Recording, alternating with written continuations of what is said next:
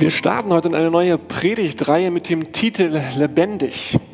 Das klingt ein bisschen mehr nach März als nach November, aber jetzt, wo die Tage wieder dunkler werden und wo Corona unser Leben so beengen und drängen will, da wollen wir uns daran erinnern, dass wir es mit, mit einem Gott des Lebens zu tun haben dass Gott lebt und lebendig ist und er uns an seinem Leben Anteil geben möchte und uns zu lebendigen und lebensbejahenden Menschen machen möchte, die trotz aller Umstände, so blöd sie manchmal sein scheinen, trotzdem voller Liebe und voller Hoffnung, voller Glaube sind und bleiben. Kann ich dazu ein Amen von dir bekommen? Kennt ihr noch den Spruch von Ikea, wohnst du noch oder lebst du schon? In München gab es damals ein Möbelhaus von der Konkurrenz, das Ikea eines auswischen wollte und, und Werbung schaltete mit, dem, schaltete mit dem Spruch, schraubst du noch oder wohnst du schon? Ikea ist dagegen juristisch vorgegangen, das fand die Münchner Presse aber blöd und hat deswegen Werbung geschaltet mit dem Titel, klackst du noch oder lachst du schon? Ikea hat das aber ganz gut gemacht, denn dieser Spruch, wohnst du noch oder lebst du schon, wir wissen sofort, was sie meinen, weil da diese Sehnsucht in uns angesprochen wird, diese Sehnsucht nach Leben. Wir schrauben schon genug an unserem eigenen Leben rum und wir basteln schon genug an unserem Alltag rum und deswegen ist diese Sehnsucht nach Leben da. Johannes, einer der engsten Freunde von Jesus, hat ein Buch über Jesus geschrieben und er beendet seinen Lebensbericht folgendermaßen. Jesus tat in der Gegenwart seiner Jünger noch viele andere Zeichen, durch die er seine Macht bewies, die aber nicht in diesem Buch aufgezeichnet sind. Was hier berichtet ist, wurde aufgeschrieben, damit ihr glaubt, dass Jesus der Messias ist, der Sohn Gottes. Und damit ihr durch den Glauben an ihn in seinem Namen das Leben habt. Jesus, Johannes hatte eine Agenda mit seinem Buch. Er wollte einerseits dir und mir zeigen, dass Jesus wirklich der Messias ist, der Sohn Gottes. Und er wollte uns das Leben zeigen, das Leben geben, was in Jesus zu finden ist. Und deswegen wollen wir in den nächsten Wochen ein paar Passagen aus dem Johannesevangelium anschauen und das näher zu studieren. Wie sieht das aus, das Leben, das von Gott kommt? Heute geht es um einen Bibeltext, der zu den berühmten Ich bin-Worten Jesu gehört. Jesus hat Ich bin-Wort benutzt, um zu sagen, wer er ist und was man von ihm erwarten kann. Zum Beispiel hat er gesagt, ich bin das Licht der Welt. Da, wo ich auftauche, da weicht die Finsternis, da kommt das Licht Gottes hinein. Oder er hat gesagt, ich bin die Tür zum Leben. Wenn du durch mich hindurchgehst, erwartet dich da ein anderes Leben. Oder er hat gesagt, ich bin der gute Hirte. Wenn du mir folgst, dann führe ich dich, dann kümmere ich dich, mich um dich. Und er hat gesagt, und darum geht es heute, ich bin das Brot des Lebens. Am Tag zuvor hatte er ein großes Wunder getan, wo er Brot vermehrt hatte und 5000 Männer plus Kinder und Frauen satt gemacht hatte. Heute tauchen sie wieder auf, stehen wieder vor ihm und er benutzt das Wunder von gestern, um ihnen etwas Grundsätzlicheres zu sagen. Er beginnt ein Gespräch und ich möchte euch die ersten Verse aus diesem Gespräch vorlesen, aus Johannes 6 ab Vers 28. Jesus sagte, ich will euch sagen, warum ihr mich sucht. Ihr sucht mich, weil ihr von den Broten gegessen und satt geworden seid. Aber was Gott euch durch diese Wunder sagen will, das wollt ihr nicht verstehen. Statt euch nur um die vergängliche Nahrung, statt euch nur um die vergängliche Nahrung zu kümmern, bemüht euch um die Nahrung, die Bestand hat und das ewige Leben bringt. Diese Nahrung wird euch der Menschensohn geben, denn ihn hat Gott der Vater als seinen Bevollmächtigten bestätigt. Da fragten sie ihn, was für Dinge müssen wir denn tun, um Gottes Willen zu erfüllen?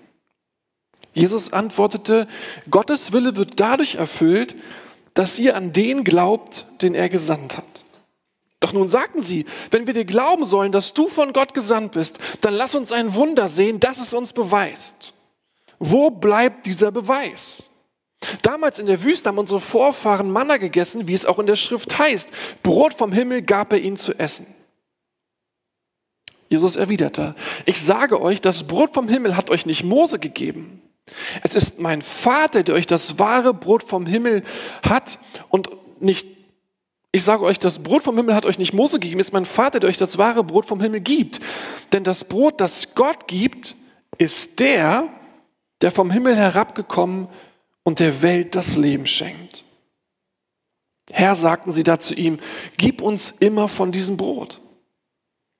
Jesus antwortete, ich bin das Brot des Lebens. Wer zu mir kommt, wird nie mehr hungrig sein. Und wer an mich glaubt, der wird nie mehr Durst haben. Soweit Gottes Wort hier. Ich weiß nicht, wie es euch geht, aber ich mag Brot. Ich mag frisches, warmes Brot ganz besonders, gerne auch besprichen mit Fettbutter, mit Fett Nutella obendrauf oder richtig leckerem Schweizer Käse. Da läuft einem schon so ein bisschen das Wasser im Mund zusammen. In Israel damals gehörte Brot auch zur alltäglichen Nahrung. Fleisch war Luxus, wie alles andere auch, aber Brot, das aßen alle täglich. Deswegen benutzt Jesus das Bild auch ganz gerne von dem Brot, zum Beispiel in dem berühmten Vater unser. Unser tägliches Brot gib uns heute. Jeder wusste einfach, was Jesus sagen wollte. Jeder wusste, was gemeint war. Brot stand für Leben, was wir zum Leben brauchen. Und weil Brot zu jeder Mahlzeit gehört, stand es eben auch für Gemeinschaft, für Beziehung, für Zusammenkommen, für Gemeinsamkeit, für Begegnung. Was aber meint Jesus hier genau mit Brot des Lebens? In Vers 27 steht die Antwort. Statt euch nur um die vergängliche Nahrung zu kümmern, bemüht euch um die Nahrung, die Bestand hat und das ewige Leben bringt. Diese Nahrung wird euch der Menschensohn geben, denn ihn hat Gott, der Vater, als seinen Bevollmächtigten bestätigt. Johannes meint also mit Brot des Lebens das ewige Leben. Beim Brot des Lebens geht es um das ewige Leben. Wenn du und ich jetzt an das ewige Leben denken, dann denken wir in der Regel an ein Leben ohne Endpunkt, an eine nie aufhörende Existenz. Und das ist nicht ganz falsch, aber es ist ein bisschen zu wenig. Im Griechischen, da gibt es zwei Wörter für das Leben, einmal Bios und einmal Zoe. Bios bezeichnet das leibliche Leben, dass es uns gibt, dass wir existieren. Das kennen wir von dem Wort auch Biologie, da kommt das auch drin vor. Zoe bezeichnet das göttliche Leben, das gute Leben, das erfüllte Leben. Mit der Werbung von Ikea könnte man es so sagen, also wohnst du noch oder lebst du schon, da ist Wohnen das Bios. Ja, ich lebe in meiner Wohnung. Da findest du mich. Da übernachte ich, da bin ich in der Regel da, da findest du meine Sachen. Zoe wäre das Leben in deiner, das gute Leben in deiner Wohnung. Das Zusammenkommen und das Kochen und das Essen und das Schmecken. Der Ort des Feierns, des Lachens, des Spielens, der Freude und der Begeisterung. Das wäre das Zoe-Leben. Seht ihr den Unterschied? Und Jesus sagt hier, ewiges Leben, das ist Zoe-Leben. Ewiges Leben ist voller Qualität. Es ist das, was du willst. Es ist das Erfüllte. Es ist das satte Leben, das, was du dir erträumst. Ewiges Leben ist nicht bloß endloses Existieren. Ich meine, das wäre auch kein Ort, an dem wir sein wollten. Gut, ändern könnten wir es eh nicht, aber da wollten wir nicht sein. Ewiges Leben voller Selbstzweifel, Stress und Ärger, Hilfe. Aber diesen Ort gibt es. Die Bibel nennt ihn Hölle. Jesus ist gekommen, um ewiges Leben zu bringen, was Zoe ist erfülltes Leben, reiches Leben, Leben voller Liebe, voller, voller Freude und Energie, voller Schmecken und Entdecken, voller Farbe und Musik, voller Schönheit und voller Weisheit, voller Harmonie und Miteinander. Ist das nicht cool? Ist das nicht der Hammer, dass das der Traum Gottes für dein Leben ist? Reiches, sattes, erfülltes Leben. Magst du dazu einmal Amen sagen in deinem Herzen? Amen. Dieses Zoe-Leben beginnt nicht erst, wenn wir gestorben sind. In Vers 35 sagt Jesus, ich bin das Brot des Lebens. Wer zu mir kommt, wird nie mehr hungrig sein. Wer, wer an mich glaubt, wird nie mehr Durst haben. Das reiche göttliche Leben fängt nicht erst an, wenn du stirbst.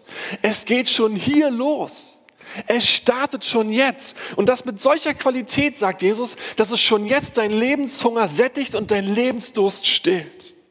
Nicht im vollen Umfang. In der Ewigkeit, da kommt schon noch etwas nach dem Tod, was nochmal ganz andere Dimensionen mitbringt. Aber trotzdem ist das Zoe-Leben schon jetzt hier so real Und so stark, dass es sättigt und dass es löscht. Jesus sagt hier auch an dieser Stelle, du kannst natürlich deinen Lebenshunger und deinen Lebensdurst auch versuchen, an anderen Stellen zu stillen. Na klar. Aber du wirst wieder Hunger haben. Und du wirst wieder durstig werden. Wahrscheinlich denkst du wie ich, boah, Jesus, ey, du trägst dir ganz schön dick auf. Du trägst ganz schön dick auf. Und zwar ohne mit der Wimper zu zucken. Voller Überzeugung, ohne Ausweg, ohne Hintertürchen, ohne Entschuldigung. Und genau das tut er. Wieder einmal drängt er uns dazu, einen Standpunkt einzunehmen. Wieder mal drängt er uns dazu, irgendwie eine Position zu finden. Entweder er hat recht und es stimmt, was er sagt, er hält, was er verspricht, oder er ist komplett größenwahnsinnig. Aber hat Jesus so Unrecht? Wir versuchen ja auch in der Regel unseren Lebenshunger zu stellen. Wir versuchen ja auch unseren Lebensdurst zu stellen. Und wir haben irgendwie eine Idee davon, wann, wie wir, was gutes Leben für uns ist, was wir glauben, was satt macht. Für uns heißt das vielleicht, und vielleicht ist es ein bisschen anders, aber ich formuliere mal so, was die meisten vielleicht denken. Wir versuchen einen möglichst perfekten Partner für uns zu finden. Und wir versuchen eine, eine möglichst schöne Familie zu gründen. Wir wollen irgendwie beruflich Karriere machen, das maximal erreichen und finanziell möglichst frei sein, möglichst weit kommen. Dazu ein schönes Haus oder eine schöne Wohnung, gute Freunde, Gesundheit, schöne Hobbys, Sex, schöne Reisen, fette Urlaube, großartige Feiern. Sich für andere einsetzen, einen Unterschied für andere machen und irgendwie möglichst nachhaltig leben. So sieht irgendwie das Leben aus, was wir uns erhoffen und was wir glauben, was uns satt macht. Aber mal abgesehen davon, dass die wenigsten von uns so leben und das erreichen, fällt dir auch auf, dass wenn du manches davon oder immer mal wieder einiges davon irgendwie hast, es irgendwie ergreifen kannst, es nur so für kurze Zeit dein Inneres wirklich stillt und sättigt. Ja, der Urlaub war der Hammer, aber dann ist er wieder vorbei. Ja, das Haus ist total großartig, aber ich könnte auch woanders wohnen. Ja, der Sex war total schön, aber nachhaltig stillen tut er auch nichts. Ja, mein Partner ist total super, aber ehrlich gesagt, ich brauche mehr, als was er mir geben kann. Ich brauche mehr, als sie, als er mir gibt. Ich habe meine Bedürfnisse kommen da nicht durch. Fällt dir auch auf? Endlich kriegen wir, was wir wollen, aber es ist immer noch Hunger da. Einige schieben deswegen richtig die Krise. Weil sie wollen, sind noch nicht alt, aber haben schon alles, was man heute in einem erfüllten, satten Leben sich vorstellt. Sie sitzen gesund in tollen Häusern, haben eine tolle Karriere, viel Einkommen, tolle Familien und fragen sich, ey, was ist los mit mir? Ey, warum bin ich nicht glücklicher? Warum bin ich nicht satter? Warum bin ich zufriedener? Ich habe doch alles, was es so gibt. Wir anderen, wir versuchen uns damit zu trösten, dass es noch mehr gibt, als wir haben. Aber dann lesen auch wir diese Artikel und die, die, die, die, die Bücher und lesen die Interviews, wo die, die es richtig haben, die den Erfolg und den Ruhm haben, den roten Teppich und Schönheit und, und, und alles drum und drang, dass die sagen, die meisten zumindest, ich hab's auch nicht. Ich habe zwar theoretisch alles, aber ehrlich gesagt, das eine, wonach ich die ganze Zeit suche, ich hab's immer noch nicht gefunden. Wir glauben denen das doch nur nicht. Deswegen machen wir weiter und versuchen uns noch mehr anzustrengen. Aber wenn du diese Artikel mal liest, die sind ganz ehrlich. Und wir fragen uns eigentlich, was fehlt dir denn noch? Und dann schauen wir zu, wie sie sich dann in Dinge stürzen, weil sie verzweifelt sind und die Dinge kaputt machen, für die wir sie eigentlich doch bewundern. C.S. Lewis hat das mal so beschrieben. Diese Welt bietet uns alle möglichen tollen Dinge an. Aber die Dinge halten nie, was sie versprechen. Die Sehnsucht, wenn wir uns das erste Mal verlieben oder das erste Mal in ein fremdes Land reisen oder etwas Tolles lernen, die Sehnsucht in uns wird nie wirklich gestillt. Weder durch eine Ehe, eine Reise, noch was wir lernen konnten. Und dabei rede ich nicht von den unglücklichen Ehen oder Reisen, sondern von den bestmöglichen. Es gibt immer etwas, das ergreift uns im ersten Moment der Sehnsucht, aber es verblasst an der Realität. Was ist es eigentlich für Hunger in uns? Wo kommt diese Sehnsucht her? Was, was treibt uns da so tief an? Ich habe in den letzten Wochen mal wieder ein Erziehungsbuch gelesen, ähm, weil über Jungs, weil ich das mal wieder, äh, weil ich da so ein paar Fragen hatte. Wenn du zum Beispiel äh, mit unserem Fünfjährigen äh, zusammen bist, dann stellt, stellt er dir im Moment so standardmäßig ein paar Fragen. Zum Beispiel stellt er dir die Frage, wie groß bist du? Und wenn du so ganz nett bist und dich darauf einlässt und dir nichts dabei denkst, dann sagst du deine Größe. Dann antwortet er nach einem kurzen Lachen, ha, mein Papa ist größer als du. Aber dabei bleibt er nicht stehen, er stellt dir eine zweite Frage. Als nächstes würde er dich fragen, wie schnell ist dein Auto? Und leider checkt er nicht, dass wir mit unserem Caddy immer verlieren. Immer verlieren. Dabei will es irgendwie nicht wahrhaben. Deswegen fragt er dich weiter. In wie vielen Ländern warst du schon? Das Ganze geht so lange, bis du entweder haushoch verloren hast oder aus Mitleid anfängst nachzugeben und zu lügen.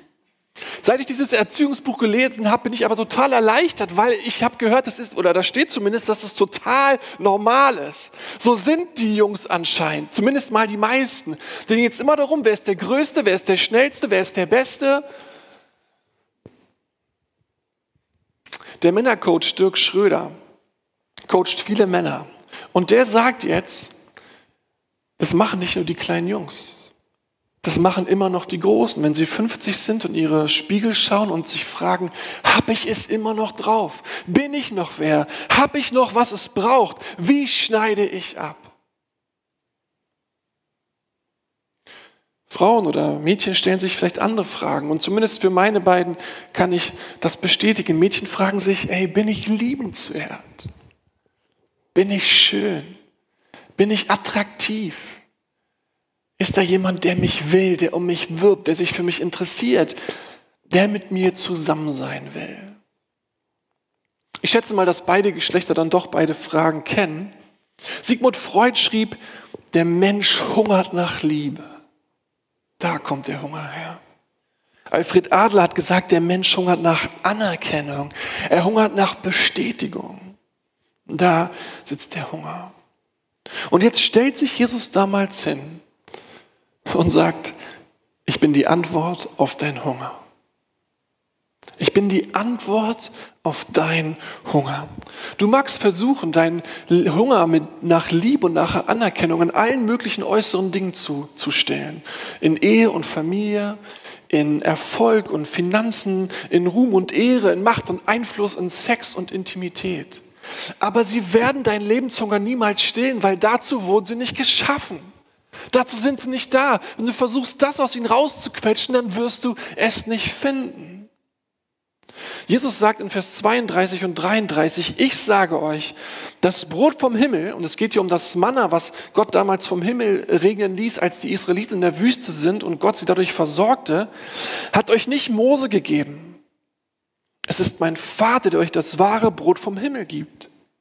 Denn das Brot, das Gott gibt, ist der, der vom Himmel herabkommt und der Welt das Leben schenkt. Herr, sagten sie, gib uns immer von diesem Brot. Und Jesus antwortete, ich bin das Brot des Lebens. Jesus sagt hier, satt machen, das tue ich. Euch satt machen, dich satt machen, das mache ich. Ich bin vom Himmel heruntergekommen, um dir das Leben zu schenken. Dein Hunger wird durch die Begegnung mit mir, dein Hunger wird durch die tiefe Verbundenheit, dein Hunger wird durch die tiefe Begegnung und Nähe mit mir gestillt. Erst mit mir erlebst du das Zoe-Leben. Erst durch mich erlebst du das Zoe-Leben, wenn ich dich wiederherstelle mit dem Vater im Himmel, der dich geschaffen hat, der dein Schöpfer ist, der dich ins Leben gerufen hat und dich auf Gemeinschaft, auf Nähe, auf Beziehung mit ihm angelegt hat. Wisst ihr, warum wir alle so verzweifelt nach gutem Leben streben? Warum wir verzweifelt nach diesem guten Leben suchen? Weil es in, dieser, in unserer Menschheitserinnerung tief eingeprägt ein Wissen um den Ort gibt, an dem einmal alles begann. Und dieser Ort damals, der war ein perfekter Ort.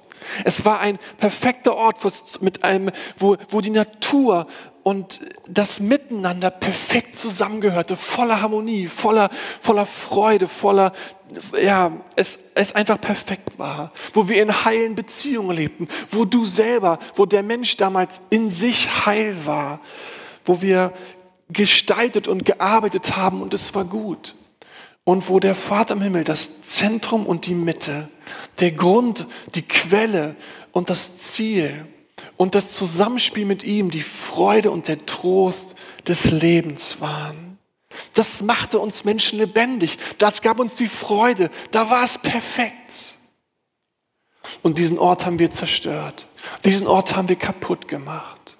Und seitdem suchen wir trotzdem immer wieder, wo war der, wo ist der, wo kann ich das Leben finden? Und wir suchen und suchen und suchen. Und jetzt kommt Jesus. Er stellt sich damals hin und sagt, ich bringe euch dorthin zurück. Ich bringe euch dorthin zurück. Ich bringe euch nach Hause. Den Ort, den du so sehr vermisst und nach dem du dich so sehr ausstreckst. Und die Reise beginnt hier und heute, im Hier und Jetzt damit, dass ich euch zurückbringe in die Gegenwart Gottes, dass ich euch zurückbringe zu dem Schöpfer, zu dem Vater im Himmel, zu dessen Nähe und zu dessen Freude du geschaffen wurdest und der der Einzige ist, der deine Sehnsucht stillen kann. Du wieder eintauchst in die ewige, niemals aufhörende, beständige Liebe des ewigen Vaters, der dich verarztet, der dich verwundet, der dich tröstet und Freude und Hoffnung in dein Leben bringt. Wenn Jesus dein Brot ist und du eingetaucht bist in die Liebe des ewigen Vaters, dann wirst du aus den anderen Dingen aufhören, die Dinge rauszuquetschen. Sie sind einfach gute Gaben Gottes, an denen du dich erfreust. Aber das eigentliche Leben, dein eigentlichen Hunger, der wird bei Jesus gestellt. Und da ist dann endlich Frieden. Da ist endlich Ruhe. Dann bist du endlich angekommen.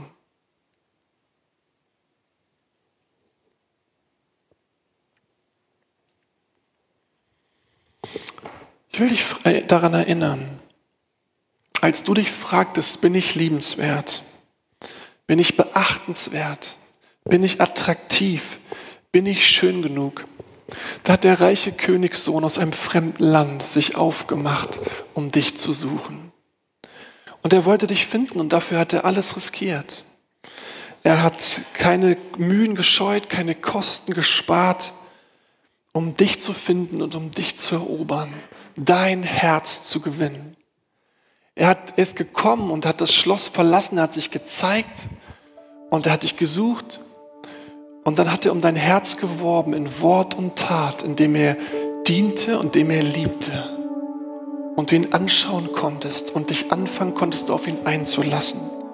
Und dann ist er aus Liebe zu dir gestorben, weil er dich nur so kriegen konnte, weil er so dich nur freikaufen konnte von der Macht, die dich hielt. Und er hat dich zurückgenommen in das Land des Vaters, wo du alles hast und dir nichts fehlen wirst. Und er hat dich geheiratet. Du bist seine Braut. Und er teilt sein Leben mit dir. Und deine Geschichte findet in ihm das Happy End. Was könnte der Königssohn noch mehr tun, um dir zu beweisen, dass du lebenswert, kostbar, wertvoll bist? und der alles investiert hat, um dir das zu zeigen und um dich zu gewinnen. Ich will dich erinnern, als du dich fragtest, bin ich gut genug? Habe ich es drauf? Habe ich es, was es braucht? Da hat sich der Königssohn aus einem fernen Land auf den Weg gemacht, um dich zu suchen. Weil er Männer und Frauen braucht und Männer und Frauen sucht, die den König und sein Reich lieben, die die Werte und Ordnungen des Königs lieben und sie verteidigen, die sich daran erfreuen und sich daran sättigen, die mit Treue und Hingabe den Menschen dieses Reiches dienen und den König damit ehren, die stolz darauf sind, die Flagge des Königs zu tragen und als Repräsentanten seines Reiches ausgemacht zu werden. Und egal in welcher Spelunke er dich fand, egal wie dein Aussehen und dein Ansehen war, er ist zu dir gekommen und hat gesagt, ich zahle deine Schulden, ich kleide dich und guck mich an, folge mir nach. Jesus kam auf diese Welt, hat sich hin und hingestellt und hat dich und mich eingeladen, zu seiner Truppe zu gehören. Und er ruft dich und mich und sagt, folge mir nach. Und wenn der Königssohn dich in seiner Truppe, in seiner Mannschaft, in seinem Team haben willst, dann weißt du, dass du nach Bestätigung und Anerkennung nirgends anders mehr suchen musst, weil mehr gibt es nicht. Mehr gibt es nicht, als dass er dich bei sich haben will. Und dass du ein Repräsentant seines Reiches, Sohn und Tochter des Königs werden willst. Er lädt dich ein, ihn zu lieben und seiner Ehre zu leben.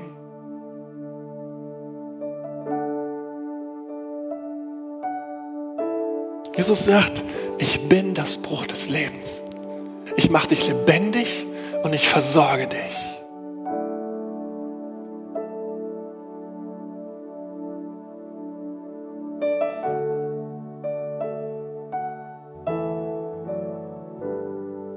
Die Zuhörer sagten damals, Herr, gib uns dieses Brot. Und Jesus sagt, ich bin's. Iss. Du magst, darfst du jetzt die Hände falten und sagen, Jesus, mach mich lebendig. Sättige mich. Versorge mich. Vergib mir, dass ich in all den anderen Dingen des Lebens versucht habe, rauszuquetschen und rauszuholen, was sie mir nicht geben können. Anstatt einfach dankbar zu sein, dass es die guten Gaben sind. Und wähl du wieder die Mitte und das Zentrum, meine Freude und mein Glück, dass es mich reich macht und lebendig macht. Wenn du möchtest, dann öffne deine Hände und ich bete für dich.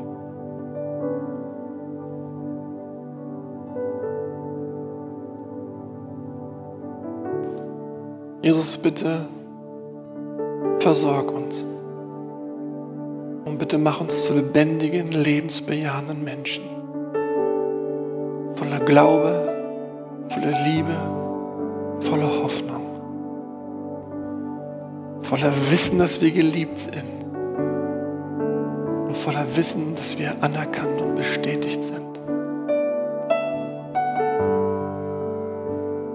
Dass es nichts Schöneres gibt, als wenn du uns rufst.